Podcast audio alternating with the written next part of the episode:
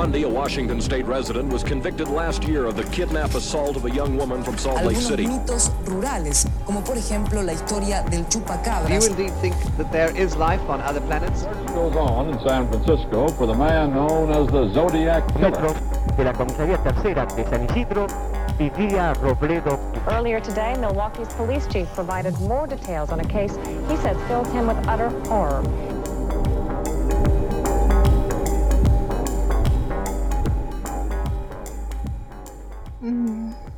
Hola, yo soy Pisandro Y yo soy Cherry. y esto es La, La Sexta, Sexta Pata. Pata. ¿Dejo eso que hiciste antes? ¿Qué el gemido? Sí. Y bueno, cafecito.app barra Cherry. No bueno news. Al menos no por ahí. No, bueno, no. No.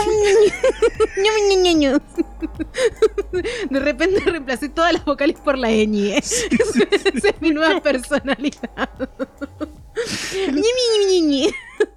El otro día vi un tweet que decía algo así como, eh, algo así como, mi bueno, si tal cosa es una personalidad, creo que decía como ir al gimnasio, mi nueva personalidad va a ser tal otra cosa. Y yo me quedé pensando, un poco mi personalidad es tener un podcast. Sí es. Sí lo es, sos re un gordo podcast. O sea, lo peor de todo es que ni siquiera es que solamente tu personalidad es tener un podcast, sino que no estás inventando nada nuevo. Tipo, ya hay muchos como vos. O sea, Sí, sí, yo al menos rompo el molde siendo mujer, que es algo que lamentablemente vos no sos.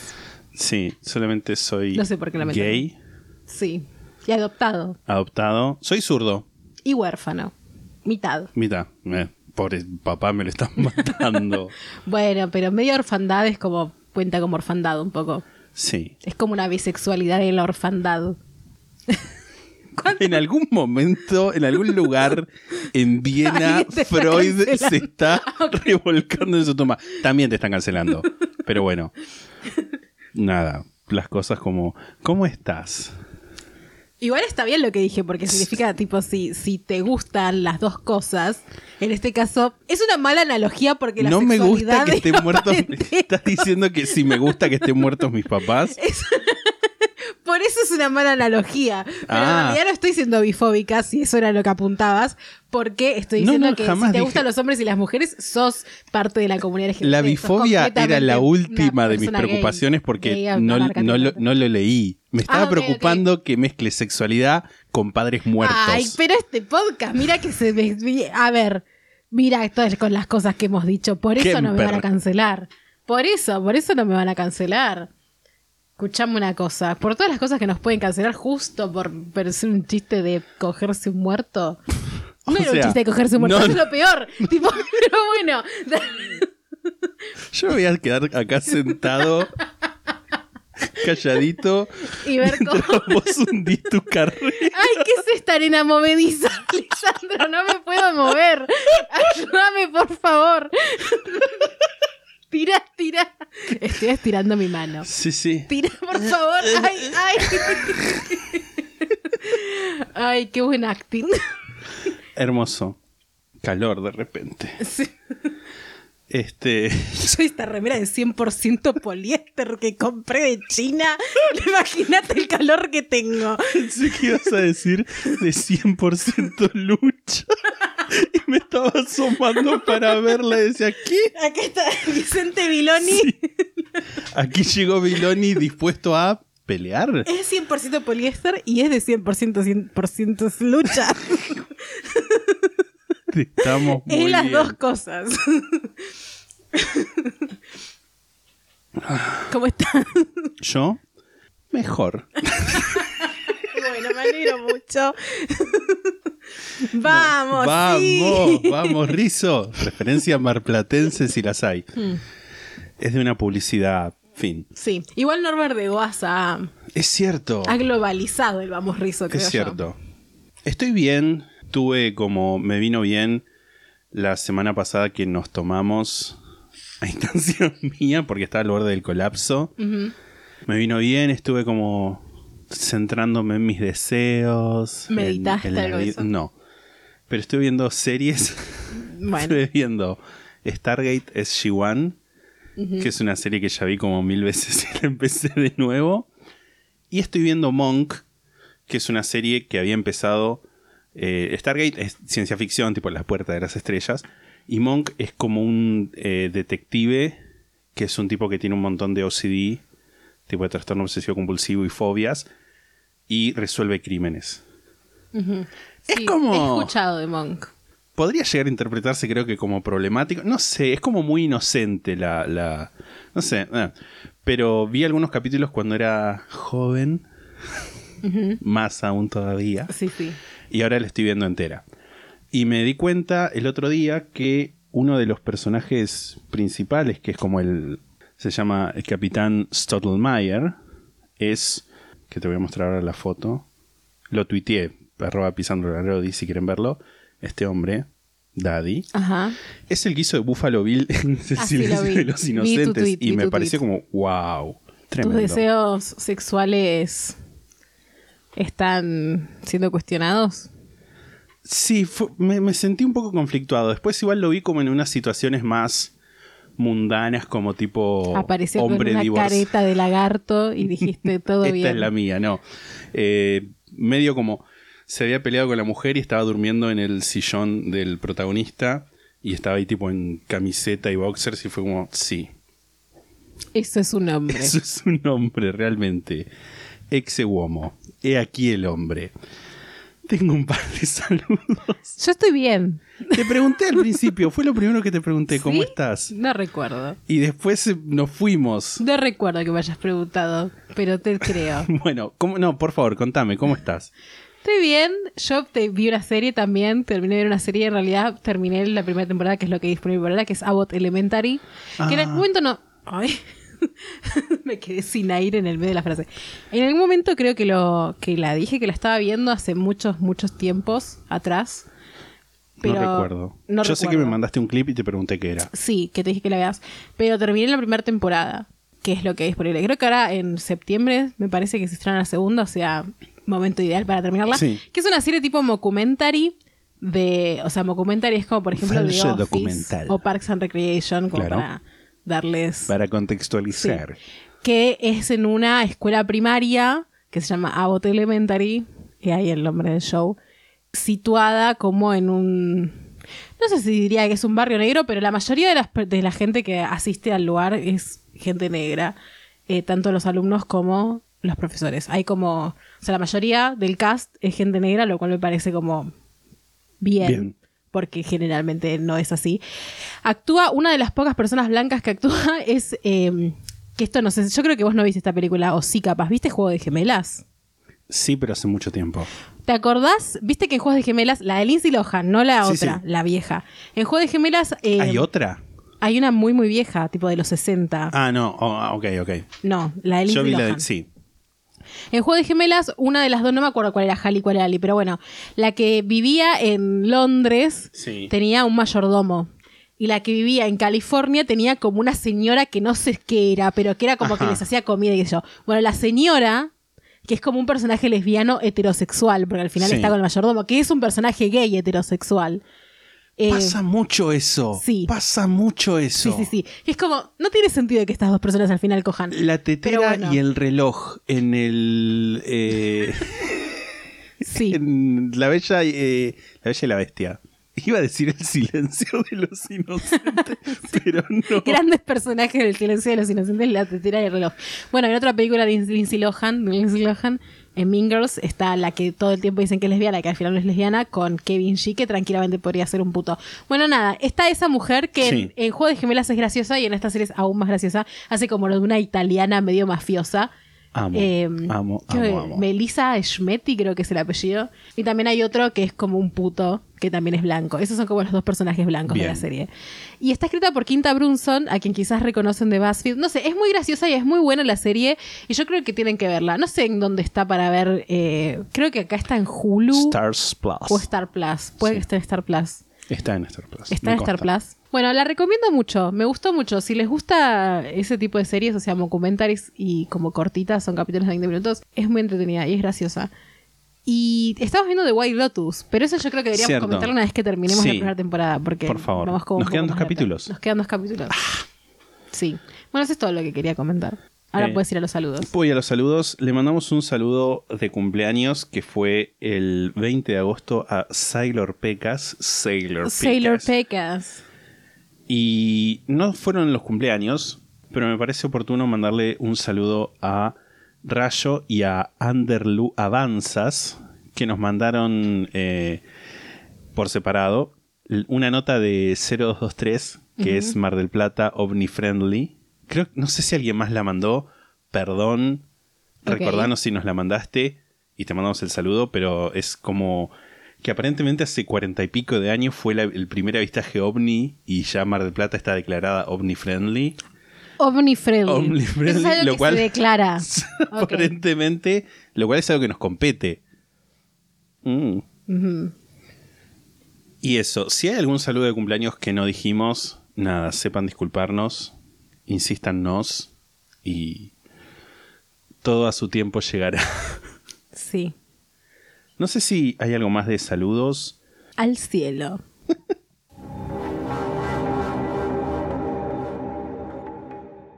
Nosotros muchas veces recomendamos podcasts, series o libros que solo se consiguen en inglés, pero sabemos que es un idioma que no todos manejan. Así que hoy les traemos una solución. Headway Academy, cursos de inglés para adultos. Son clases para todos los niveles, 100% virtuales. Si querés practicar conversación, prepararte para un viaje, mejorar tu fluidez o aprender inglés desde cero, todo en un ambiente relajado y divertido, tenés que escribirles para reservar tu entrevista sin cargo. Encontralos en Instagram como arroba Hedwig Academy, H-E-D-W-I-G Academy con Y al final, como la lechuza de Harry Potter como Hedwig and the Angry Inch, arroba Hedwig Academy. Y en agosto tienen el Half Moon Reading Club. Van a leer Harry Potter and the Philosopher's Stone, Chapter 1, The Boy Who Lived. Seguramente sin decirlo tan forramente.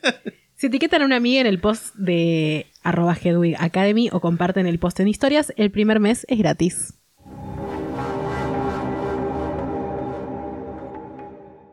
En la antigüedad, la arquitectura era utilizada exclusivamente por la realeza y para las divinidades. Hoy está a disposición de quien la necesite. Pues sí, embellece tu templo, remodela tu castillo, construí uno o encontralo. Para eso te puede ayudar Magdalena. Ella es diseñadora y se recibió en el noble arte de la arquitectura. Te puede ayudar haciendo tu consulta a magdalenarquitecta.gmail.com O por Instagram a mfc.55555, esto es todo en números, nombrando tu capítulo favorito de la sexta pata, tenés un 60% de descuento. Puede trabajar de forma remota en cualquier parte del mundo. O de manera presencial en Cava, en AMBA, los tres cordones del conurbano y alrededores. La pueden seguir en mfc.55555. Esto es mfc.55555, o sea, cinco veces el número 5. También le pueden escribir a magdalenaarquitecta.gmail.com. Es con doble A, la A de Magdalena y la A de arquitecta.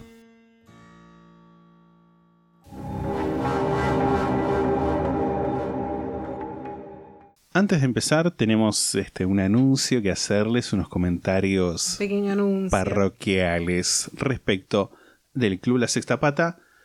¿Querés proceder? Sí. A fin de este, de este mes, del mes corriente, vamos a retirar la eh, posibilidad de anotarse el club, de anotarse, qué De vintage, anotarse, de sí, sí. pertenecer al club por 200 pesos por mes porque estaría ganándonos la inflación. Eh, así que hasta ese día pueden eh, Sumarse. por 200 pesos o más, O más. idealmente más, ya después en adelante no. Y vamos a sumar, ya lo hemos sumado de Sí. hecho, categorías escalonadas. Hasta, eh, hasta ahora se podía desde 200 a 500, 200, 300, 400 y 500. Hemos sumado 600, 700, etcétera, Hasta mil. hasta 1000. ¿Es ambicioso? Puede Sí. ser. A la vez responde a que hay gente que nos ha dicho, ¿podemos hacerlo de 1000? Y Sí, como, sí. "Y sí, ¿qué te vamos a decir que Te vamos a decir que no, plata? vamos a, a rechazar. Para aclarar, la gente que está en la categoría de 200 va a seguir estando. Sí. Va a seguir estando. Lo que vamos a sacar es la posibilidad de que gente nueva se sume a esa categoría Solo con 200. a partir de fin de agosto. Exactamente. El mínimo va a estar en 300 Exacto. por mes. Que igual Eh, también Sí. sí, sigue siendo poco, pero esto es un, un sacerdocio lo nuestro. Y en una nota, no sé si es una nota personal, es una nota bipersonal, diría yo, porque me voy a, a arrojar o Flores. arrogar, arrogar, no sé. Voy a hablar por los dos, eso es lo que quiero decir. Ok. Suscríbanse al club La Sexta Pata, aunque sea por la por la última categoría de 300 o si tienen la posibilidad de estar en la categoría y subir a otra. ¿Se acuerdan cuando queríamos llegar a un sueldo mínimo? Y llegamos a un sueldo mínimo. Bueno, eso como que se tuvo, se volvió para atrás. Porque el sueldo mínimo Porque el sueldo aumentó. mínimo aumentó muchísimo. Porque la inflación ha sido. eh, nada. galopante. Alguno nos va a decir tugo, viste, que es algo que se dice. Ah, Pero no me importa. La verdad. Realmente. Yo estoy acá intentando sacar una carrera adelante, Sí. sobrevivir, mantener mis relaciones interpersonales y hacer este podcast. ¿Vos qué haces? Claro.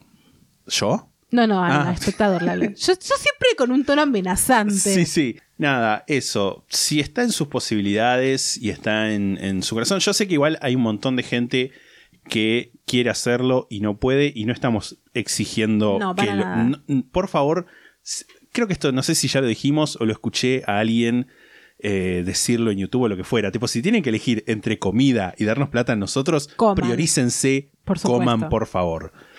Pero si hay gente que tiene algún extra y nos quiere ayudar, a nosotros es nuestra principal fuente de ingresos. Es con lo que, como quien diría, mantenemos las luces prendidas y comida en nuestras panzas. Total. Y yo sé que también hay una cuestión que me parece que es muy válida, que es que yo estoy 100% de acuerdo con vos, es como, no, si no pueden, no pueden. Sí. Pero yo creo que es como, si podés, si tenés eh, 300 pesos que te sobran, y mucha gente los tiene, y este podcast te acompaña, porque es algo que nos dicen mucho, como me acompañan, me hacen feliz, me ayudan en tal cosa, considéralo, no es obligatorio. Este podcast siempre va a ser gratis. Obvio. O sea, las, las cosas que ustedes escuchan siempre van a ser gratis. El club es algo accesorio para poder mantenernos y poder seguir y que siga siendo algo que podemos darles gratis porque podemos dedicarnos a Sí. esto gracias al club también. Sí, sí, también. Es eso más que nada. incluso también más allá de situaciones como pagar cuentas, ya sea generales, personales, lo que fuera. También cosas como, bueno, eh, a mitad del año pasado creo que fue, Se nos rompió el el micrófono. micrófono, lo pudimos comprar porque tenemos este ingreso y, y podemos mantener la, la calidad de audio a la que están acostumbrados. Total. Es para mantener y mejorar el podcast, Sí. más que nada. Y Totalmente. para- creo que mantener y mejorar el podcast eh, se incluye nuestra, nuestro bienestar. Nuestro bienestar, por Total. supuesto. Totalmente. Por supuesto. Hoy hacía mucho que no lo hacía, desde que empecé la facultad no lo hacía. Me puse a, eh, busqué la sexta pata en Twitter y vi lo que la gente pone de nosotros sin robarnos, que es algo que antes hacía muy seguido y después cuando empecé la facultad lo dejé de hacer. No sé bien por qué, cosas que pasan. Y había gente que decía como, ay, desde que había un tweet que me causó mucha gracia, que decía, cuando Cherry Pisandro o cuando los chicos de la sexta pata no graban, me quedo sin amigos. Y me dio mucha ternura, como no sé, había cosas muy lindas, como que nunca nos bardean, o si Sí. nos bardean, no sé, no lo ponen así tan Sí, sí, no- abiertamente. no se nota tanto. No nos bardean tanto. Eh, nunca nos bardearon mucho igual. Las veces que nos bardearon fueron realmente contadas. Sí. Y hay gente que nos escucha y nos bardea, que es como, bueno, no sé si es un bardeo eso, porque ¿para qué nos escuchas? Sí, sí, nadie te obliga, rey. Reina. Así que nada, bueno, eso. Que es- siempre el amor se agradece igual. No Obvio. siempre el amor es en forma de plata, obviamente. No, obviamente, y también, qué sé yo, el- una, una compartida, una recomendada. Eso siempre. Eso siempre. Esto es siempre una estafa ayuda. piramidal sin la parte de estafa. Ustedes tienen que decirle a la gente que escuche la sexta pata. Eso siempre. Es que es verdad. Sí, es verdad. Es Este verdad. podcast se sustenta por el boca en boca mucho también. Ha crecido mucho por el boca Ha en crecido boca. mucho por el boca en boca. Sobre todo, ¿sabían a quién se los tienen que recomendar? A la gente que trabaja en su casa, eh, la gente que tiene tiempo de escuchar podcast, eh, gente que viaja al laburo, tipo en. sí. Tiene muchas horas A de la viaje. gente que trabaja en su casa, en sus propias casas, no tipo a sus. No, no, no. Que sonó como, No, no, como no. si tienen empleadas domésticas. No, no, no me refería a eso. empleados Igual también. Sí. O sea, ponerlas en blanco y recomendarlas la sexta pata. La gente que viaja al laburo, que tiene mucha. Ya si sea en tienen que auto o en priorizar, público. poner a un empleado doméstico No, sí, por favor. o, o pagar el club, pongan en blanco, no sean hijos de puta. Sí, sí, sí, sí. No me refería a eso, pero sí. Eh, nada, gente que realmente que escuche, que escuche podcast nos sirve que los escuchen.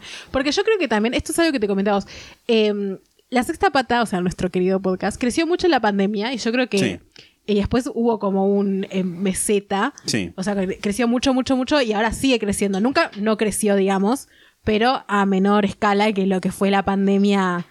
Seguimos en un. No sé si seguimos teniendo la pandemia. Ah. Bueno, sigue habiendo COVID, ya sé eso, pero o sea, el momento que fue la cuarentena creció mucho No hay- porque la gente estaba en su casa No hay sin aspo hacer ni nada. dispo. Sí, total. Eh, la gente estaba en su casa social buscando. distanciamiento no, Sí. La gente estaba en su casa buscando algo que hacer y por eso yo creo que llegaron a los Sí. podcasts. No solo al nuestro, creo. A muchos, sí. Así que me parece que es- es- está bueno que siga creciendo, no solamente Sí. nuestro podcast, yo creo que la industria en general del podcast. Y no queremos encontrarnos en la situación de decir, che, ojalá que venga otra pandemia. No nos pongan en esa situación. Sin embargo, la viruela del mono está Por ahí Dios. acechando. Ah. Así que si no quieren que la viruela del mono se convierta en Hace pandemia, un montón de tiempo tengo ganas de hablar de esto. No lo voy a hacer ahora porque, nada, ya, ya pasó la época de hablar. Pero sí, me... me- mm. el efecto mariposa es, ustedes no se suscriben a Club Sexta Pata sabiendo que lo pueden hacer, pandemia de viruela del mono. Literal. Es eso. Es- Es... eso lo que va a pasar. Lo siento. Procedemos ahora al caso. Sí. El caso de hoy es casi una telenovela. Telenovela, mi amor. Telenovela. Telenovela Y de hecho, yo. hay una, una serie al respecto. Vamos a hablar de The Staircase, el caso que se conoce como The Staircase Ah, o mira. La Escalera. Mira, Siento que con este caso pasa un poco lo mismo que pasó con los capítulos del caso de Jay Simpson, que como es algo muy puntual, o sea, las personas que sepan van a saber de qué estoy hablando y el resto escuchen y se van a enterar, hay algo puntual y esto nos da la oportunidad de meternos de una forma quizás un poco más profunda en la vida de los protagonistas. Empezamos con Michael Iver Peterson. Él nació el 23 de octubre de 1943 en Nashville, Tennessee. ¿libera? Mm, Creo que es el que sigue. ¿No cambia el 22? No tengo idea. Creo que cambia el 22. ¿Es Libra o el que sigue? Hijo de Eugene Iver Peterson y Eleonor Bartalino, fue el mayor de cuatro hermanos. Como Eugene era militar, la familia vivió una vida un poco nómade y lo acompañaban en sus asignaciones por Japón, Georgia, no sé si Georgia, el estado o Georgia, el, país. país. Kansas, San Francisco, Kansas. Virginia, Pennsylvania, North Carolina y Dinamarca. Pensilvania lo dijiste mal igual. Pennsylvania. Pennsylvania. Michael o Mike, como lo conocía la familia, fue a la secundaria Balboa en San Francisco, Como Rocky. Luego a la secundaria Hampton en Virginia y después ingresó a la Universidad Duke en Durham, Durham, North Carolina. Fue un miembro activo del cuerpo político estudiantil. Como vos. Sí. no, not that. I mean, Don't talk about that. ok. Yo me callo. Fue parte del periódico de la universidad e ingresó en el ROTC de la Fuerza Aérea.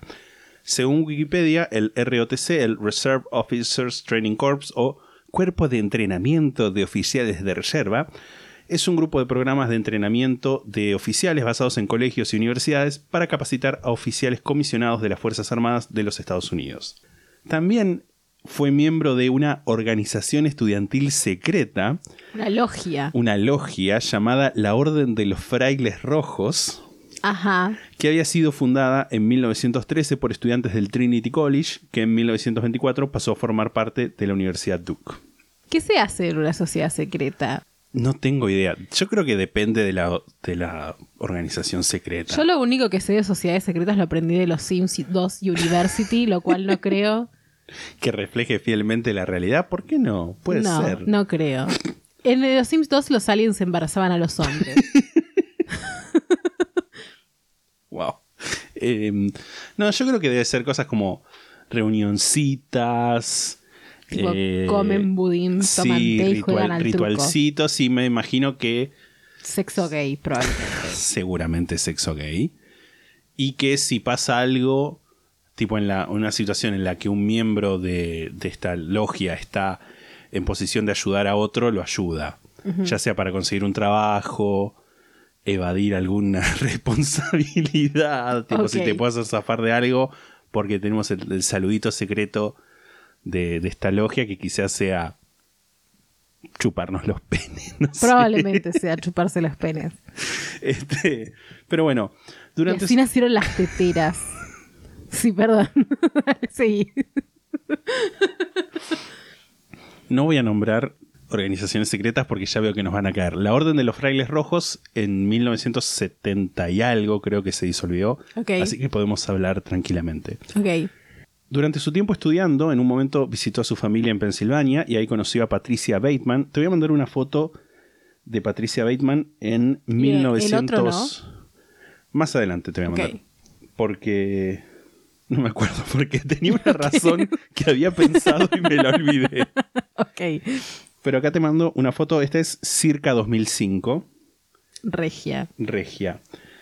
Ella también estaba visitando a sus padres durante un receso en la Universidad de Austin, Texas, y empezaron una relación a distancia. O sea, tipo, estaban ahí, se conocieron y dijeron, bueno, sigamos esto a distancia. ¿Qué año me dijiste que era esto? Esto, 1960 y algo. Ok. Es- no, no, me- no tengo la fecha específica en la que se conocieron. Pero él en 1965 se graduó en Ciencias Políticas y después empezó a estudiar Derecho en la Universidad de Carolina del Norte. Que eso es algo como que aprendí hace poco, que en Estados Unidos no es que eh, es- Derecho es como una licenciatura, como acá en Argentina, tipo que vos podés empezar a estudiar, sino que es como una especie de posgrado. En Estados Unidos, tipo, tenés que tener tu, y lo mismo medicina, como que tenés que tener tu título, tipo tu bachelor de una universidad, de cualquier cosa, y después ahí podés ir a estudiar medicina. Rarísimo. Muy raro, pero bueno. Bueno, es un país de mierda, como ya sabemos, en los que todo funciona al revés. Sí. En la universidad, en la facultad esta de Derecho, estuvo solamente un año en el que se ganó la antipatía de mucha gente, primero por protestar la prohibición que tenía la escuela respecto de no permitir que dieran conferencias personas que en algún momento, en el- eh, que en alguna audiencia en el Congreso hubieran invocado la quinta, tipo que se hubieran negado a testificar invocando la quinta enmienda. Esta universidad decía, bueno, si hiciste eso, no podés ser un orador en cursos de esta universidad. Lo cual, qué sé yo, no me parece tan mal. Como una regla rara para tener y también una regla rara para protestar. Sí, Como a quién sí. le importa, pero bueno. Totalmente. Y además, esto tiene un poco más de peso. Se ganó antipatía por haber ayudado a un profesor de esta facultad en la defensa, en la defensa de un hombre gay acusado de, sodomía en Charlotte. O sea, el chabón estaba en con... O sea, a ver, decímelo como si tuviera cinco años. ¿El chabón estaba... ¿Era homofóbico o no? No, Ok. ayudó en la defensa de este hombre gay. Ah, ok, y por eso lo odiaban. Y por eso es que caía mal ok, la gente. ok, ok. No sé igual también porque no, no encontré, tampoco busqué tanto, estaba más concentrado en otras cosas, pero no sé el caso en particular de este tipo que lo acusaban. En 1966, Michael y Patricia, o Mike y Patty, como les llamaban en el ámbito familiar, se casaron. Al poco tiempo, Michael empezó a trabajar como analista para una compañía que trabajaba como consultora del Departamento de Defensa de los Estados Unidos. Fue enviado a Vietnam, donde su trabajo consistió en elaborar un estudio que determinara si la presencia de más divisiones de vehículos blindados, a.k.a. tanques, iban a resultar un factor determinante en la victoria. Lo cierto es que a la compañía no le importaba si esto era cierto o no, y así se lo dijeron. Le dijeron que su objetivo era crear un informe que, aunque la evidencia señalara lo contrario, estableciera la necesidad de la incorporación de estas divisiones de vehículos blindados. Tipo, muy honesto todo. Michael quedó medio amargado por esta situación y decidió enlistarse con los marines a pesar de haber sido declarado no apto para servir por un problema de dolor crónico en la pierna. Aparentemente adulteró o falsificó su registro médico para poder lograrlo. Igual es medio raro porque si él se enlistó con los marines como que era como muy vocal, eh, muy, muy a- hablaba mucho de sus objeciones contra la guerra de Vietnam, tipo en el mismo momento. Así que no sé por qué se enlistó, pero bueno. Mientras tanto, Patricia vivía con la familia de Michael, que en ese momento se había mudado a Copenhagen. Consiguió un trabajo como maestra en la base aérea de Han, Alemania Occidental. Esto, recordemos, previo a la caída del muro de Berlín. Es como un trabajo muy, por lo que vamos a ver, como muy común que si sos la esposa de un militar, te contraten como maestra en una base aérea. O en una base, digamos. Ajá. Tipo como para enseñarle a, a los hijos de las otras familias. No sé. Raro. Sí. La experiencia de Michael en Vietnam no es muy distinta de lo que uno se puede imaginar. Calor de la selva, pérdida de amigos y soldados a su cargo, emboscadas nocturnas, tiros, ruido, muerte en general. En algún momento entre 1969 y 1971 Michael deja Vietnam y es asignado a la base aeronaval de Atsugi en Japón, donde se mudó con Patricia. Ahí en 1971, después de una cena mientras llevaba a un amigo a casa, un camión los embistió, matando a su amigo y dejándolo a él rengo de una pierna, con lo cual obtuvo una alta médica del ejército. Rengo tipo sin la pierna. no, no, no, no. Tipo como limp. Ah, Le ok. quedó un limp, una cojera. Por eso puse rengo, porque sabía que no podía decir cojo o cojera sin que te rieras una infante. Perdón, perdóname. Tampoco igual sabía si lo podía decir yo sin reírme, voy a decir todo. Ah. Pobrecito con su cojera. Wow. La pareja empezó a vivir entre Estados Unidos y Alemania, tipo se iban como mudando, donde Patricia tenía un trabajo como docente, o sea, en Alemania. En 1973, en Alemania, en medio de un apagón general, nació Clayton, y en mil... Como de un apagón general. Ah, fue casualidad, no es que tipo. O sea, ella ya estaba embarazada. Sí, sí, sí. Ok. Ok, ok. Se cortaron las luces y de repente... Pibe. Rarísimo el contexto que diste, está bien, sí. No, porque era como... Lo nombraban en, en el libro que leí como... Bueno, sí, nada. Claro. Como que. ¿Presagio? Eh, eh, no, no, no, no. Como una situación de, de- de anécdota de que estaba el doctor, tipo, asistiendo a, a Patricia a dar a luz con una linterna. ok, Apagón. de una, sí. Y en 1976 nació Todd, el segundo hijo de la familia. Siendo un militar retirado y con ambiciones de escritor, Michael se quedaba en la casa mientras Patricia se iba a trabajar. Lo esperable de esta situación sería que Michael se ocupara de los labores del hogar, pero los descuidaba y cada vez que Patricia se lo señalaba, él explotaba, tipo como que se enojaba. Patricia, hablando con sus amigas, daba a entender que Michael no siempre la trataba bien, pero siempre ponía excusas para su comportamiento. Una amiga de ella, Pat, notó que Patricia parecía siempre caminar sobre cáscaras de huevos cuando él estaba cerca. Pat Finn, o sea, el- era el nombre de esta mujer, Finn el apellido, y Patricia, esto va a pasar un montón, Pat, Patricia, después ya vas a ver otros más, eran amigas desde 1969 cuando Michael estaba en Vietnam y Patricia había conseguido su primer trabajo en Alemania Occidental. Ambas compartían el amor por la vida idílica de las pequeñas aldeas de campo, lugares donde la vida parecía transcurrir más lento que en las grandes ciudades de Estados Unidos. ¿Qué clase de hobby es que te gusten las aldeas? O sea, ¿cómo es compartir? Tipo, ¿por qué haces bonding con alguien a raíz de eso? Porque es como, ay, qué idílico aquello. Ok. Tanto era ese amor que Pat, que en principio se había mudado a Alemania por un año, terminó viviendo 32 ahí. Ok. Pero, ¿dónde vivían? En. En Han, creo. ¿Y era una pequeña aldea idílica? No, era, medio una base militar. Ok, por ahí o sea, no. viajaban, viajaban y, y hacían turismo de pequeñas aldeas idílicas. Ok. Como As You Do. sí, sí, sí. Ajá. Ambas estaban interesadas en eventos culturales y en viajes. Michael, a pesar de que las acompañaba a conciertos y performances, se refería a ellas como las Camp Followers of the Arts, cuya traducción literal sería las seguidoras del campamento de las artes. Camp Follower, o sea, C-A-M-P, Follower, es un término que se usa para referirse a los civiles, ya sean comerciantes, cocineros o trabajadores sexuales, que solían seguir a los ejércitos en campañas, así que básicamente les decía las putas de las artes. Ok. Horrible. Sí, O sea, sí, horrible. sí. Cuando Pat los iba a visitar, como Patricia se iba a dormir temprano, ella se quedaba hablando con Michael por horas, hablando a veces de Elizabeth McKee, otra amiga de la que voy a hablar ahora un poquito más adelante. Michael solía decir que era Chusmeaban, digamos, ¿no? Sí. Sí. Michael solía decir que era una nerviosa atolondrada y le decía a Pat, ella no es como vos, no tiene sentido para administrar dinero. Ok.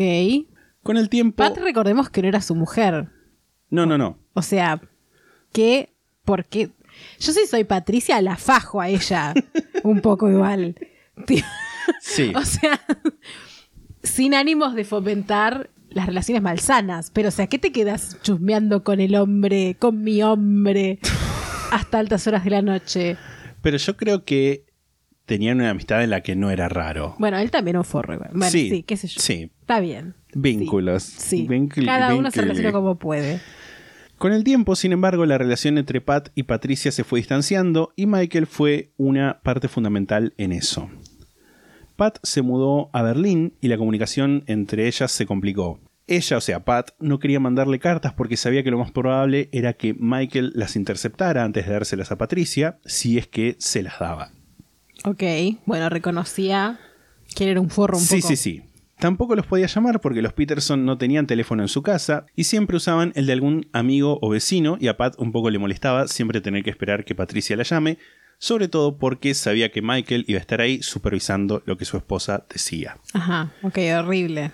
Tremendo. Cada vez peor. Pat le quiso hablar a Patricia de su frustración, pero ella no lo entendía. El quiebre fue en 1983, cuando Pat volvió a Alemania de unas vacaciones que había tenido en Estados Unidos y encontró una carta de su banco donde notó que en el balance de su cuenta faltaban mil dólares.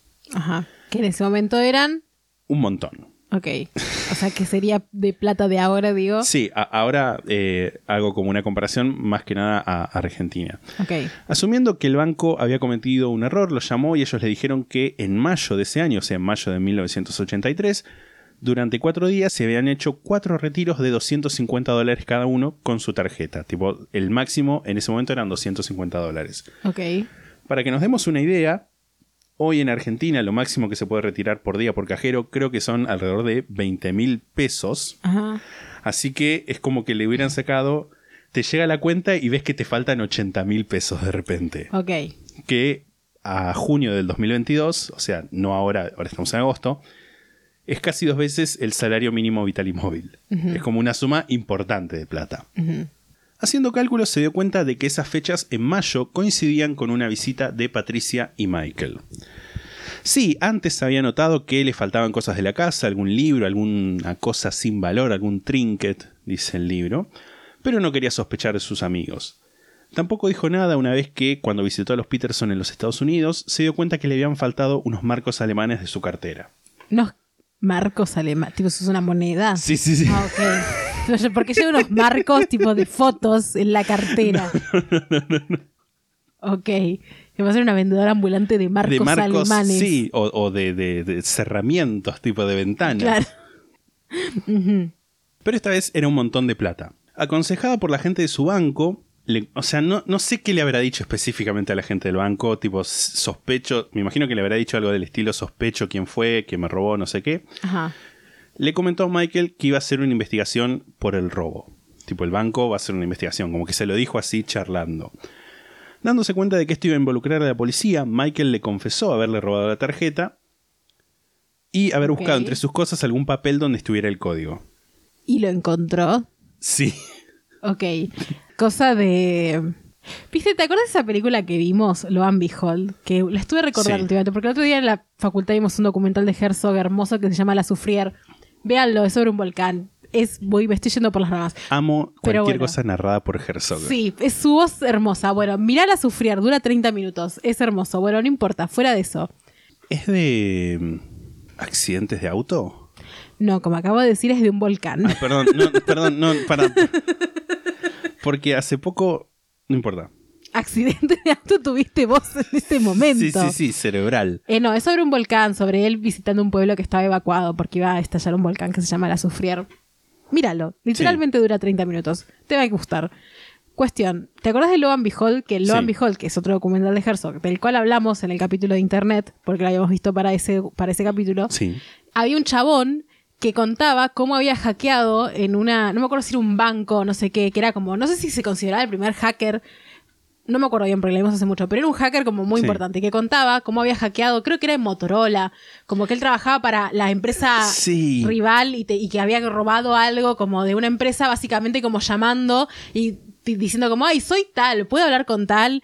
Y me dijeron, este me dijo que me pases el código, no sé qué. Entonces como que decía algo como, a veces los sistemas informáticos son infranqueables, pero las personas son las que, Totalmente. las que fallan. Re, sí. Y en este caso, bueno, ahí tenés Sucedió. seguridad informática 101. Acordaron en no decirle nada a Patricia, que un día la llamó, un día... O sea, había sido solo él. Claro, había sido solo, solo él.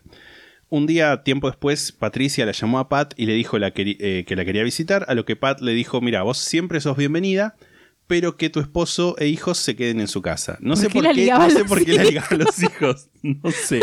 Pero bueno, nada. bueno, ya no se los bancaba de antes, dijo, voy a aprovechar. Voy a aprovechar dos por uno, en realidad tres por uno. Cuando Patricia, sorprendida, le dijo que no entendía que venía esto, Pat le dijo, habla con tu marido. Amo. Amo, amo. Eh, por un tiempo no volvieron a hablar.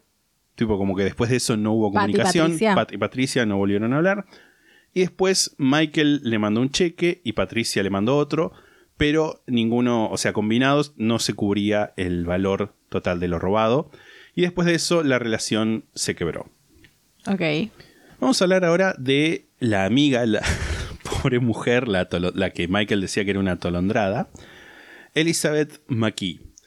O sea, Mac M-C-K-E-E. Sí.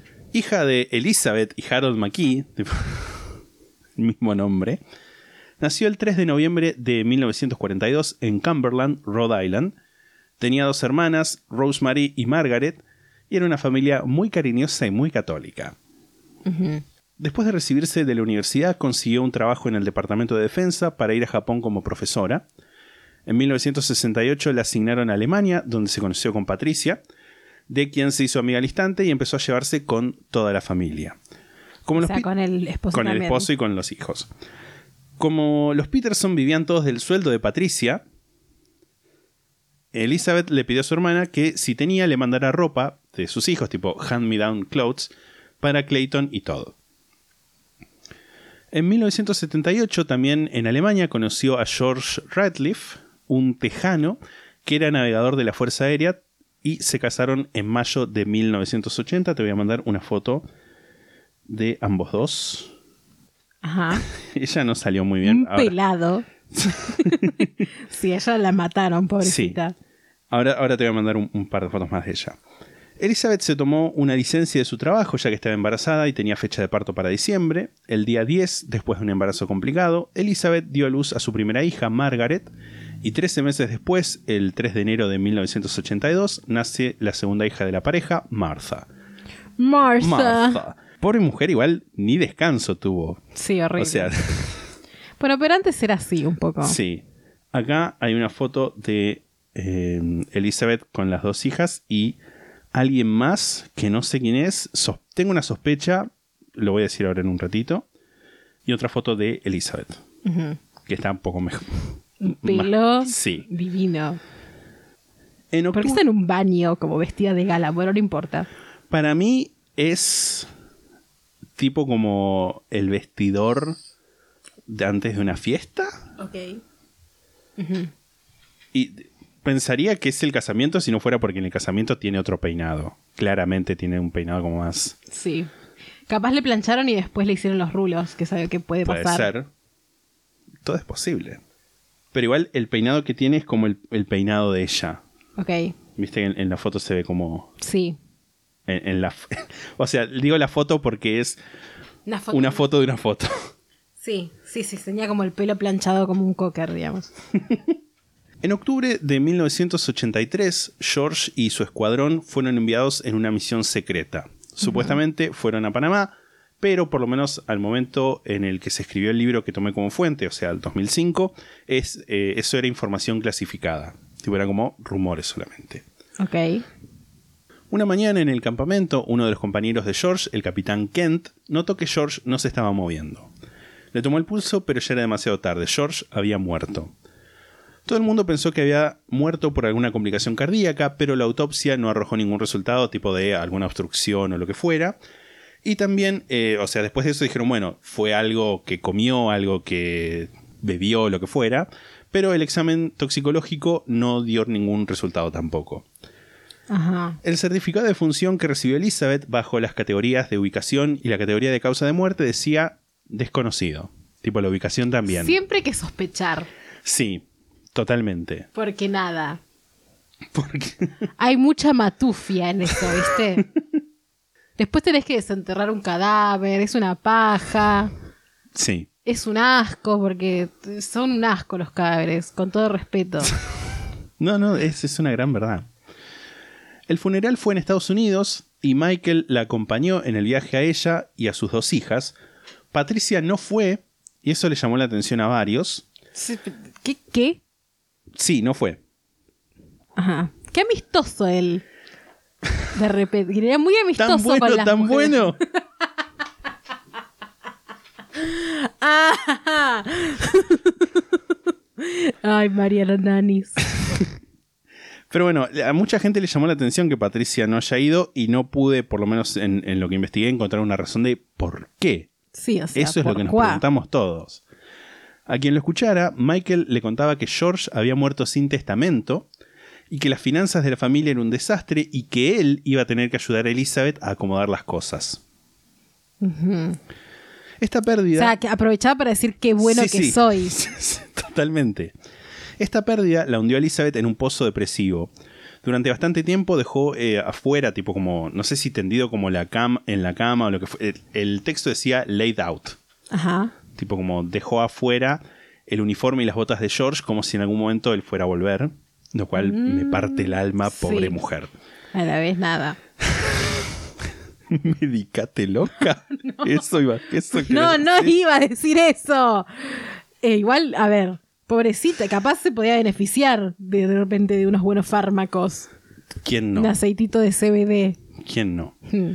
Por suerte, tanto los compañeros del escuadrón de George como sus compañeros de la escuela, la- o sea, de la escuela donde trabajaba, le ayudaron de todas las formas que pudieron, incluso cuando, a instancias de Michael y Patricia, decidió mudarse cerca de ellos, tipo en la casa, creo que en la casa de al lado, hicieron una colecta para ayudarla. Michael organizó las finanzas en la casa de Elizabeth e hizo los arreglos necesarios para que ella firmara un nuevo testamento. Antes, Elizabeth y George habían firmado un documento conjunto, una especie de testamento, a pesar de que le había dicho a otra gente que no lo había hecho, estableciendo que si algo les pasaba, los padres de George, es decir, los abuelos de las chicas, se iban a ser responsables de ellas, y en caso de que ellos no pudieran asumir esa responsabilidad, los que se iban a hacer cargo iban a ser, iban a ser Patricia y Michael. En el Nuevo Testamento, Elizabeth les deja directamente a ellos, o sea, a Patricia y a Michael, la tutela de sus hijas, así también como la autoridad para disponer de su patrimonio como consideren para educarlas y mantenerlas. Mm, ¿y, dónde, ¿Y los padres, los abuelos, digamos, dónde estaban? En Estados Unidos. Porque todo esto en Alemania es. O sea, eso es al cuenta como estar incapacitado para tomar la responsabilidad de criar a las nenas. no, no, pero el documento, el testamento que deja, como que anula el anterior. Ok. Ok.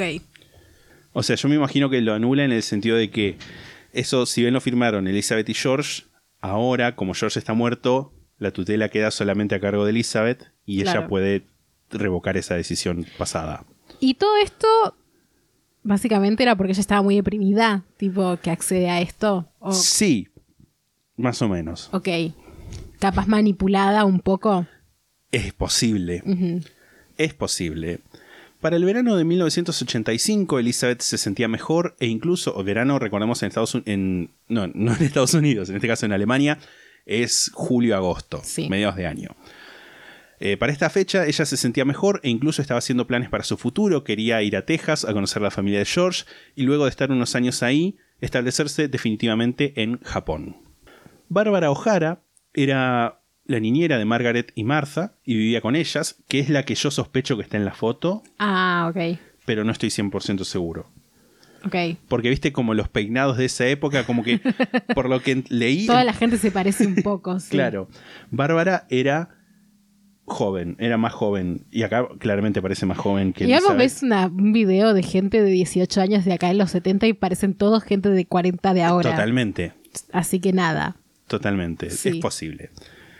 Como dije, vivía con ellas. Tipo, ya llevaba, incluso antes de que George muriera, era la niñera. Y eh, cuando George murió, Bárbara se fue a vivir con ellos. Tipo con Elizabeth, Margaret y Martha. O sea, con ellas. Claro, con ellas, sí, Sí. perdón. En ese verano, también en esa época, Michael la convenció a Elizabeth de que Bárbara tenía que tener una vida propia y que, nada, era tiempo de que se mude a un departamento sola y que fuera de- durante el día a la, a la casa. Bueno, tranqui. Disponer del dinero como se te cante Sí, el sí, orto. sí, totalmente. Además es como raro, como... eh, o sea, uno, uno lo dice ya sabiendo cosas, pero es como queda como, sí, sí, pobre Bárbara, que vaya y tenga su vida, qué bueno que soy. Mm. El lunes 25 de noviembre de 1985 por la mañana, Bárbara llegó a la casa e inmediatamente supo que algo estaba mal. O sea, se mudó efectivamente a un departamento. Sí, Bárbara. se mudó a mediados del 85, en tipo agosto, ponele agosto, septiembre del 95 se mudó, del 85, perdón.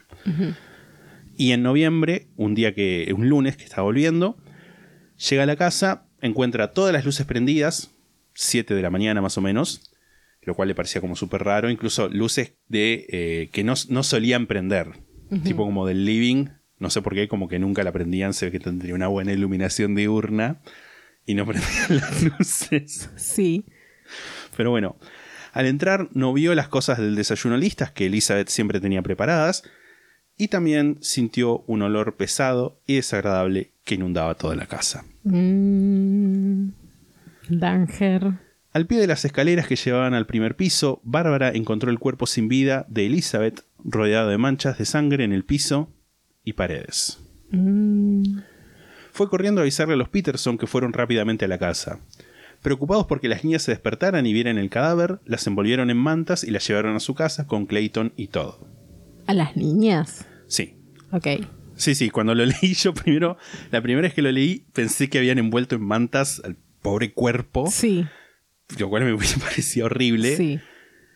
Y por además. cuestiones de preservar la Sí, escena. sí, sí. A eso iba. Cuando llegó la policía, Michael se puso rápidamente a cargo de la coordinación entre ellos y el resto de las personas. Qué buena gente. Tengamos en cuenta que el resto, o sea, los que estaban ahí, eh, Bárbara, Elizabeth, no, Elizabeth no, pobre muerta, Patricia y el resto de la gente mm, hablaban poco y nada de alemán. Recordemos, eran estadounidenses que estaban ahí asentados en la, en la base.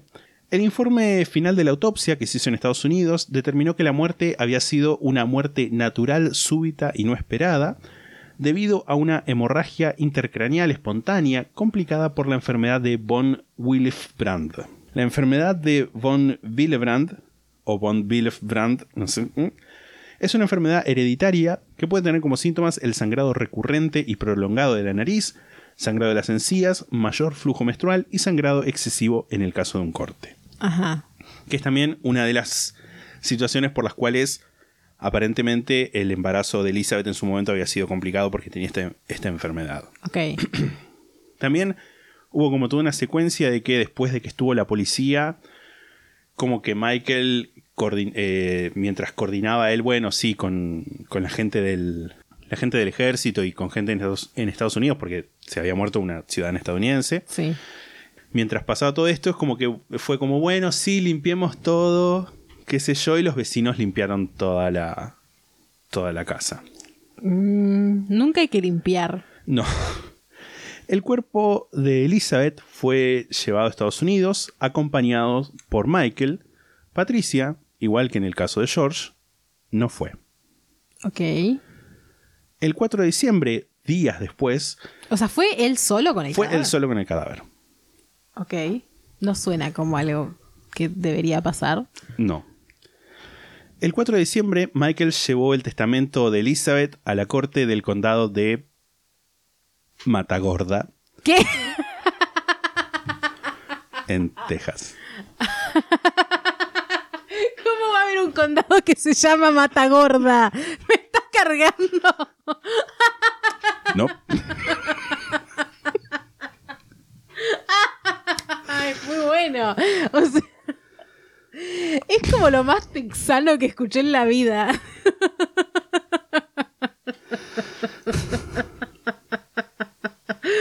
Ah, parece una de esas eh, localidades inventadas cuando dicen tipo de ternero degollado corrientes. Ah, Matagorda County. Matagorda, qué hijos de puta, boludo. Sol- solamente en Estados Unidos. Igual yo sospecho que quizás no es matagorda en el sentido de que mata gordas, gorda. sino que es una mata que Gorda. es gorda. Sí, lo supuse, pero igual es Pero muy es- gracioso y horrible. Matagorda. Sí, Matagorda. Quiero ir y sacarme Me una foto con el cartel de ese condado.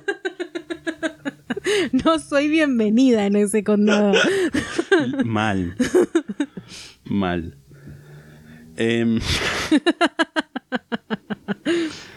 el testamento eh, lo reconocieron en la corte del condado de Matagorda. Y sí, ¿Qué van a hacer? ¿qué van a hacer?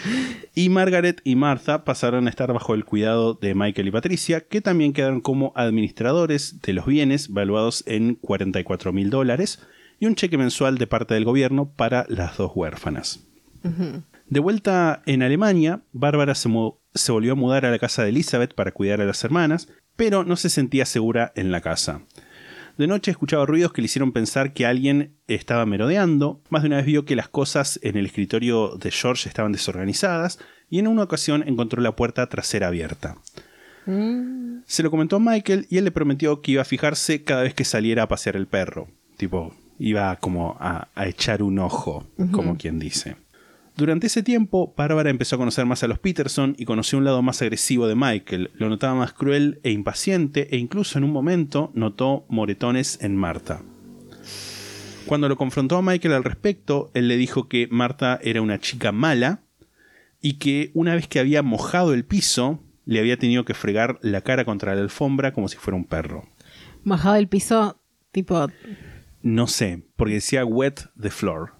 O sea, como que puede ser que se hizo pis y puede ser que no. Igual es horrible. Es, es horrible de cualquier forma. Sí.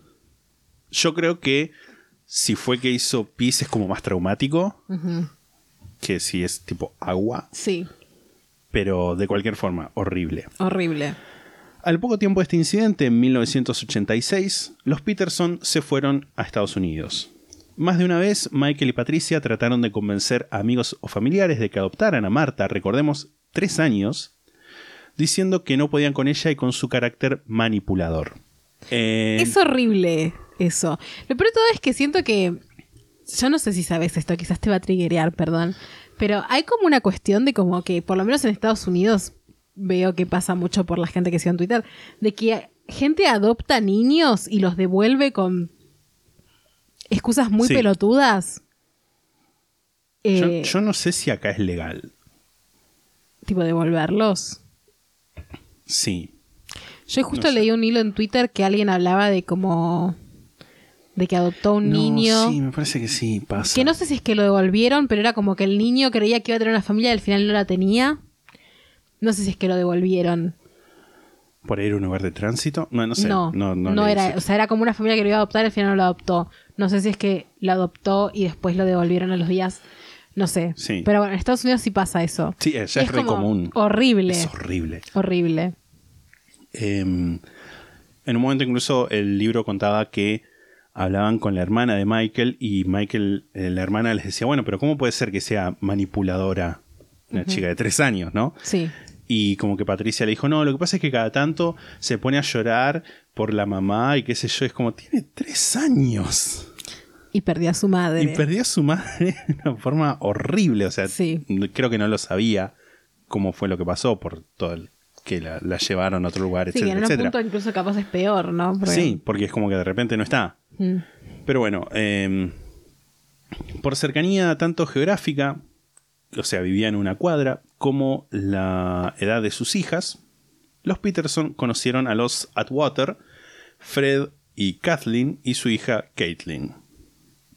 Qué buenos nombres. Y no, no me confundí y te mandé de nuevo una foto de Elizabeth. Ok. Noto un patrón con las mujeres que se acercan a este hombre. Sí, Rubias pelos de cocker. sí. E incluso no sé si se puede. O sea, ponele. Acá está mucho más grande Patricia, pero, Pero como tiene tiene, como cocker igual. la- la- las facciones De un parecidas. Sí, sí, Cherry. Facciones de cocker. Sí, sí, sí, sí. Bueno, eh, Ka- Kathleen Hunt había nacido el 21 de febrero de 1953 en Greensboro, North Carolina, hija de Veronica Hogan y John Hunt. Tenía un hermano mayor y dos hermanas menores. Si bien Verónica y John no tenían estudios universitarios, creían que la educación era parte fundamental en el desarrollo personal y le transmitieron estos valores a sus hijas. Diane Fanning, que es la autora del libro que tomé como fuente principal, Que lo vas a decir al final, imagino. Exacto, sí, sí. Destaca lo particular de que un hombre como John, nacido en 1889, quisiera que sus hijas fueran a la universidad y tuvieran una carrera propia, Sí. lo cual Sí. totalmente. Kathleen tuvo un paso excepcional por la secundaria, siendo presidenta del club de debate y editora de la revista del colegio. En 1971 fue la primera mujer en ser aceptada en la Facultad de Ingeniería de la Universidad Duke y cuando egresó en 1975 se casó con Fred Atwater y durante los años siguientes trabajó como docente e investigadora además de obtener un máster en Ingeniería Civil. Wow. Queen. Increíble, sí. Un montón. En 1981, después de dos años de intentarlo sin éxito, quedó embarazada. La pareja estaba en su mejor momento, se habían mudado juntos a Columbia, en el estado de Maryland, donde Fred trabajaba como investigador en el Laboratorio de Física Aplicada de la Universidad Johns Hopkins, y Kathleen consiguió un trabajo en el sector ejecutivo de la Baltimore Aircraft Preacher, una empresa que se especializaba en la construcción y reparación de torres de enfriamiento de gran escala. Específico. Sí, no sé si tipo nivel escala de torre de enfriamiento de reactor nuclear, pero por ahí. Sí. El 27 de abril de 1982 fue el día que nació Caitlin Veronica Atwater. Kathleen es como Pat, Patricia, Kathleen, Caitlin. Logró equilibrar, logró equilibrar su carrera profesional con sus, quote unquote, comillas, comillas, labores maternos. E igual que lo hicieron sus padres con ella, la llevó a Caitlin de joven a muchos museos donde la niña desarrolló un gusto por el arte. Ajá. Una pendeja insoportable de hacer con el perdón. Porque seguro muere ahora. En 1986, la familia se mudó a Durham, Calif- North Carolina, porque Fred había conseguido un trabajo ahí, lo cual es un poco curioso porque en 1977 Kathleen había conseguido una oferta de trabajo en otro lugar y la rechazó porque Fred no había querido mudarse. Ajá. Tipo, oferta de trabajo para Kathleen en otro lugar, no, no nos vamos a mudar. Oferta de trabajo para Fred, sí, nos mudamos todos. Me sorete. Sí, sí, sí. pero bueno, nada, ahora que Fred quiso mudarse, se mudaron todos y Kathleen después eh, dejó su trabajo en Buck Pritchard. Ajá. En el De- coso de enfriamiento. En el coso de enfriamiento. Después de unos meses sin trabajar, en 1987, Kathleen consiguió un trabajo en Northern Telecom, conocida como Nortel. No era un puesto ejecutivo como el que tenía antes, pero su capacidad y ambición hicieron que progresara rápidamente. Sin embargo, para esa época el, mari- el matrimonio había comenzado a desgastarse. Me imagino que esto de nos mudamos cuando Sí. vos querés debe haber influido un Lo, poco. min- lo menos que puede pasar es que se desgaste. Totalmente. Red flag, amiga, salí de ahí. Salí de ahí. Y una de las hermanas de Kathleen, Candice. Mm. Candice, Kathleen, Caitlin. Ajá. Una, eh, cada vez que los iba a visitar, notaba en la casa que siempre estaba una mujer joven que era compañera de trabajo de Fred. Según ellos, o sea, según Candice, Fred y esta mujer tenían un nivel inapropiado de intimidad y se lo comentó a Kathleen, que en el principio se hizo la boluda, pero después no lo pudo negar más. Y para ese momento Fred vivía a veces en la casa, a veces vivía afuera. Tipo como... Cornuda consciente, digamos. Pero capaz ella le gustaba. Era como, bueno, que no me hinche los huevos a mí. Sí, pues, es probable. Sí. Todo esto... Una mujer de mundo como ella. Una diosa. Sí. Todo esto le afectaba a Caitlyn, tipo la chiquita, que en ese momento estaba en segundo grado. A nivel escolar no tenía ningún problema, pero sentía que no encajaba y que ningún compañero la quería, y con la ayuda de Kathleen, sin embargo, pudo superar esta situación. Tipo, como la situación era que había una piba en particular que le hacía bullying, y Caitlyn pensaba que eso eh, significaba que todos la, la odiaban, y como que Kathleen le hizo dar cuenta que no, que era solamente esa boluda. Pobre. Horrible, sí. Ese año viajaron a Disney y fue más o menos como un viaje de despedida porque cuando volvieron Fred se fue definitivamente de la casa e iniciaron los trámites de divorcio. Ok. Kathleen no solo tuvo que mantener su trabajo y tratar de que su hija no la viera estando mal, sino que también ayudó a su hermana Candice a elegir un vestido de novia y preparar su casamiento. Ajá. Pobre mujer, tipo todo, ¿qué más sí, le vas sí. a pedir? Es por ese tiempo que empezaron a haber problemas también en el matrimonio de Michael y Patricia, que vivían en una cuadra. Patricia le dijo que se quería volver a Alemania y que Margaret y Martha se fueran a Rhode Island a vivir con su familia, o sea, con la familia de ellas, tipo los, los- los Los- abuelos. La verdera familia, La verdadera digamos. familia, Sí. sí, la familia de George Ratliff, porque para ella, o sea, para Patricia, era suficiente con la familia que ya tenía. Yo no entiendo por qué en un principio quisieron quedarse con las nenas. Bueno, por lo que leí, fue como medio parte de Michael, que incluso Michael trataba de... eh, él la quería a Margaret, pero quería que se le saquen a, Mar- a Marta. Lo cual me da pedofilia. Eh, lo único que se, me, que se me ocurre también es como, bueno, la manera de sacarle la guita. Sí, Era- sí, también. Era quedarse con las sí, chicas y con la excusa de que era para la- ellas. Los bienes. Claro. Eh, Michael se negó a renunciar a la tenencia de las niñas, así que Patricia se fue a Alemania con Clayton y con Todd. Buscando quizás llenar los vacíos que habían quedado en sus vidas, Michael y Kathleen se acercaron. Te voy a mandar una foto de, de ellos, de hecho son dos fotos. Ajá. Buena Kamisaki. Buenas Kamisaki. Son dos Buenas Kamisaki. Sí, sí, sí, totalmente.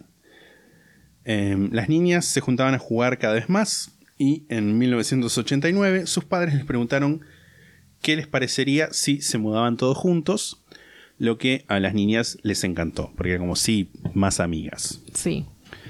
Kathleen le aseguró a su hija que su amor por ella no iba a cambiar y que ella era su hija, pero que ahora también tenía que ser la mamá de Margaret y de Marta. No sé específicamente en qué fecha, pero es entre 1990 y a más, a más tardar mediados de 1991. Patricia volvió de Alemania con Clayton y Todd, y aunque estaba viviendo con Kathleen, Michael seguía en contacto con ella y empezó a tener dudas sobre la separación. Así que al final del verano, por esto digo que a más tardar mediados del 91, a, a fin de, de agosto, septiembre, eh, mitad de año en el hemisferio norte, cuando Patricia anunció que había conseguido otro trabajo en Alemania y que se iba a llegar a los chicos, Michael se fue con ella, llevándose a Margaret y Marta, y al poco tiempo, sin embargo, decidió que el matrimonio se había terminado y se volvió a Durham. Con Qué Kathleen. mareo todo esto igual. No podían concentrarse en Matagorda y nada más. Real. Tenían que hacer todos estos viajes internacionales. La gente rica Sí, totalmente. es muy pesada. Es muy pesada. Como divorciate en la Muni de acá. no tiene nada que ver la Muni, yo sé. Sí, como, bueno, está bien. Si vos te hace feliz. divorciate en el ANSE. Por ahí incluso tiene más incumbencia. Eh, pero bueno, ahí se separaron definitivamente en 1992 con el dinero que había logrado con sus libros, porque escribió un par de libros de los que voy a hablar en otro momento. Michael compró una mansión en el barrio de Forest Hill, en Durham, North Carolina, donde vivieron los seis y te voy a mandar ahora una foto de este grupo familiar y voy a leer mi machete, porque si no, no me acuerdo. De izquierda a derecha son Kathleen, Clayton, Kathleen, Michael, Todd, Martha, Margaret. Un Un montón de gente. montón de gente, sí. Demasiada. Y te voy a mandar también, Parecen Sims todos. sí, sí, sí, las fotos de eh, la casita que se compró. Eso es una casa. Es una Parece mansión. Un edificio de departamentos, Sí, sí. Es una sola vivienda. Vivienda unifamiliar. Dios. Wow. Increíble. Gigante. Sí. Eh, Qué miedo. un poco. Tiene tres chimeneas. Cuatro. ¿Sabes los fantasmas que debe haber en esa casa? Bueno, tiene cinco. es verdad. Hay una que no la vi. Cinco. Es un montón. Es un montón de chimeneas. Me encanta igual como este, este patiecito acá. Sí. eh, este deck. Pero bueno. Acá, en este momento, vamos a dejar. Ok. No sin antes hacer un. un va- va- vamos a volver, pero esto queda como un, un salto temporal de unos nueve años, lo vamos a hacer. Al 9 de diciembre del 2001. A las 2.40 de la mañana, la policía de Durham recibe una llamada que vamos a escuchar en este momento. Durham 911, where's your emergency? 1810 Cedar Street, please. What's wrong? My wife's had an accident. She's still breathing. What kind of accident? Still down the stairs. She's still breathing. Please Is come. she conscious? What? Is she conscious? No, she's not conscious. Okay, Please. how many stairs did you What? fall down? Huh? How many stairs? Stairs. How many stairs? oh, Calm down, sir. Calm down. No, uh, 15, 20, I don't know. Please, get somebody here right away. Please. Okay, still somebody's dispatching the ambulance No, while I ask you questions. It's, it's, it's uh, it's in Forest Hills, okay? Please, please. Esa es una llamada. eh, líneas generales es Michael pidiendo ayuda, dando la dirección de, de la casa, 1810 Cedar Street.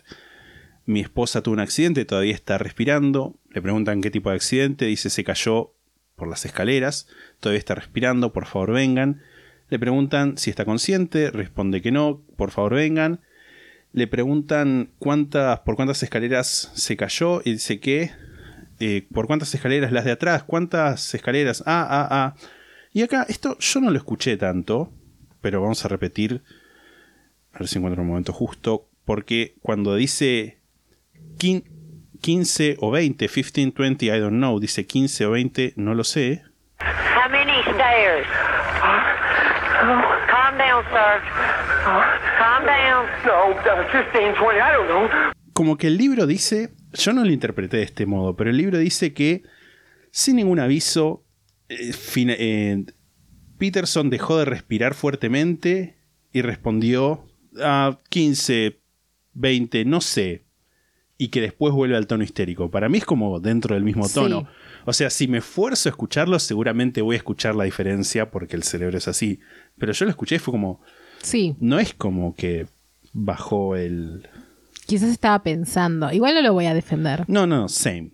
Siete minutos después, vuelve a llamar, o sea, a las de- 2.46 de la mañana, y avisa que Kathleen no está respirando. Una ambulancia y la policía estaban ya en camino, y cuando llegaron, encontraron, al pie de las escaleras que llegaban al primer piso, el cuerpo de vida de Kathleen, rodeado de manchas de sangre en el piso y las paredes. Muchísima sangre. Tanta sangre que es llamativo que Michael no lo haya mencionado cuando llamó a la policía. Mm. Mm. Voy a leer mis fuentes para este capítulo. Mm. Mm, puta misteriosa. El libro de Diane Fanning del 2005, Written in Blood, Innocent or Killer, escrito en sangre inocente o asesino. Unas diapositivas, unas filminas Filmina. del sitio popsugar.com. The Staircase, A Complete Breakdown of the Peterson Family. Eh, o sea, la escalera de Staircase, un, un análisis completo de la familia Peterson. Y la página, un artículo de la página tyla.com, o sea, tyla.com. What really happened to Michael's, eh, Michael Peterson's first wife? O sea, qué pasó realmente con la primera esposa de Michael Peterson. Ok. Eh, nunca. Yo quiero contar algo, acá como una anécdota personal. Eh, Lisandro me prohibió verlas. No sé si es una serie o una película, me lo prohibió ver Al punto de que este verano, le mando un saludo a Lucrecia, mi amiga, este verano cuando la visité en su morada cordobesa, ella y el marido se pusieron a ver eso cos- es- ese coso, no sé qué, no es sé si... una, una docuserie. Ok, se pusieron a ver la docuserie y yo fue como, ¡ah! no la puedo ver, sacala. Como, intenté no escuchar nada, porque es así. Él me prohíbe ver cosas y yo tengo que, que, que obedecer. Es así. También hace de siete años que estoy esperando poder ver la segunda temporada de Mindhunter. Siete años. Siete. Dale. Bueno, hace dos. Ah, ahí estamos. Quiero poder ver esa, esa segunda temporada, no estaría pudiendo. Bueno, a mí me interesaría, por ejemplo, ver el documental de Columbine, pero no lo voy a ver por respeto. No tenés cara. Bueno, está bien. ¿Por qué no tengo cara? No, está bien. Está bien. ¿Qué opinas de lo que hablamos hasta ahora? Es muy marioso todo, Es mucha gente, marioso, es mucha demasiada gente. Sí, sí, como que a la vez no. O sea, es como. Siento que no es mucha gente, sino que están muy mezclados todos. Demasiada endogamia. Mucha endogamia. Mucha endogamia. mucho hablar con el marido de la otra.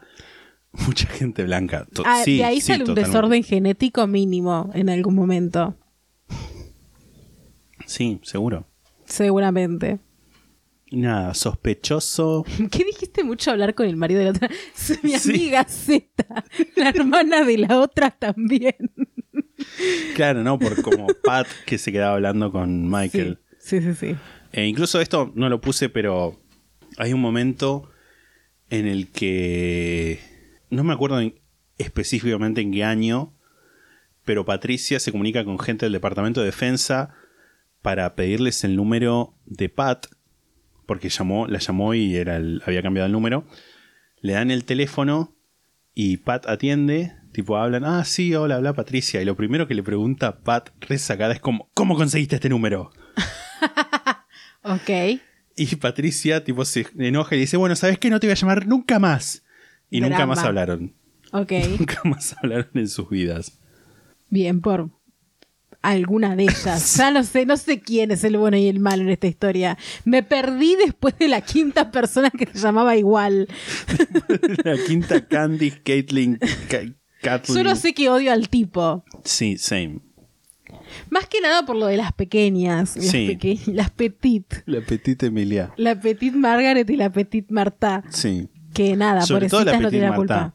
Sí. Que era la que recibía, tipo, más violencia por parte de él. Sí. Margaret no tanto, pero sin embargo, en un momento hubo una situación en la que, como que revisando el correo, Michael encuentra unos pasajes de avión, tipo a nombre de Margaret y Marta, y tipo la, la increpa a Patricia al respecto, y Patricia dice, ah, no, sí, pasa que consiguió una familia en Alemania que las adoptó. ¿Qué? Y las mandan a las dos pibas. Y bueno, como lo que con- me hiciste acordar por lo que me comentaste, eh, como que los tipos, o sea, el, el tipo y la mina que las adoptaron, en un momento, a los pocos meses dicen, no, no. Y se las devuelven. Ok. Pobres. Sí, realmente. sí, sí, sí. Porque además es como pierden al padre, después pierden a la madre, después también. Tipo, no es, no es una relación sanguínea, pero tenían una recontra relación afectiva con la niñera, también la pierden porque se la llevan, se la llevan a Estados Unidos. Y después nada, como que tienen esta familia, la pierden por la otra de Alemania y los después la vuelven a perder y por. Sí, no, tremendos traumas. Sí, olvídate, olvídate. Traumadas. Muy pobrecitas. Qué horrible. Horrible todo. Yo no sé qué, o sea, no sé qué puede pasar en la segunda porque la- como dije no tengo idea de este caso realmente, o sea, es un caso que nunca leí nada, pero estoy a la espera y a la intriga Mm, de que la semana que viene me cuentes cómo termina esto. te diga, sí. O siga, no sé. No, no, va a terminar. Ok. Ya, ya, mm. Ya, est- esto, o sea, estoy como un 87% seguro de que Gran número. es la segunda y última parte. Pero lo veremos. ¿Quieres comentar algo más? Para nada. Concluyo. Bueno, esto fue todo por este capítulo. A nosotros nos pueden seguir en Instagram, arroba la sextapata podcast, twitter.com barra la sextapata, que son los lugares donde van a estar subidas las fotos de este capítulo, que no lo dije, perdón, perdón, perdón. facebook.com barra la sexta pata, twitch.tv barra la sexta pata, youtube.com barra la sexta pata y en la sextapata.com pueden encontrar un link para sumarse a nuestro servidor de Discord. Y si quieren hacernos una donación anónima, anónima no, cualquiera. Si quieren hacernos una donación única en pesos o en dólares, en la sextapata.com están los links para hacerlo. Si quieren unirse al club La Sextapata, en la sextapata.com están también los links para hacerlo en pesos en o en dólares. Y si tienen Amazon Prime y quieren suscribirse de manera gratuita a nuestro canal de... ah, De manuera, dije, bueno, vos no cortes esto. De manera gratuita a nuestro canal de Twitch en twitch.tv barra sextapata, van a la parte de chat, ponen signo de admiración de cierre, prime o prime, y un bot les va a explicar cómo vincular las cuentas y es gratis para ustedes. Si nos escuchan en Spotify o en algún lugar donde puedan seguirnos, síganos. Y si nos escuchan en algún lugar donde puedan dejarnos una calificación o una reseña, déjennos la nota más alta, la mayor cantidad de estrellas posibles y una linda, linda reseña. Así más gente se sigue sumando a esta estafa no piramidal, a esta no estafa, sí Piramidal. piramidal, que es la sexta pata. Si tienen alguna historia de oyentes, la pueden mandar a la sextapata.gmail.com en formato escrito. Y también si tienen alguna consulta sentimental, en la sextapata.com está el consultorio sentimental para que la dejen. Si tienen alguna carta, misiva, encomienda, paquete que nos quieran mandar, lo pueden hacer a casilla de correo número 25, Correo Argentino Central, Mar del Plata, Buenos Aires, código postal 7600. Y si quieren publicitar en este podcast pujante y competitivo, en la sextapata.com está el paquete La Sextapata para emprendedores y pymes. Y lo llenan y nos comunicamos con ustedes. Eso fue todo por este capítulo. Nos escuchamos el próximo domingo. Chao.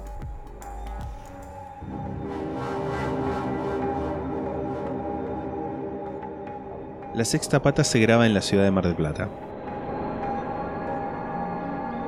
La portada fue diseñada por Melanie Devich, a quien pueden encontrar en Instagram como arroba no hago dibujitos. La música es The Soft Whispering Truth por Lingua Ilustra y fue editada por nosotros para la intro de este podcast.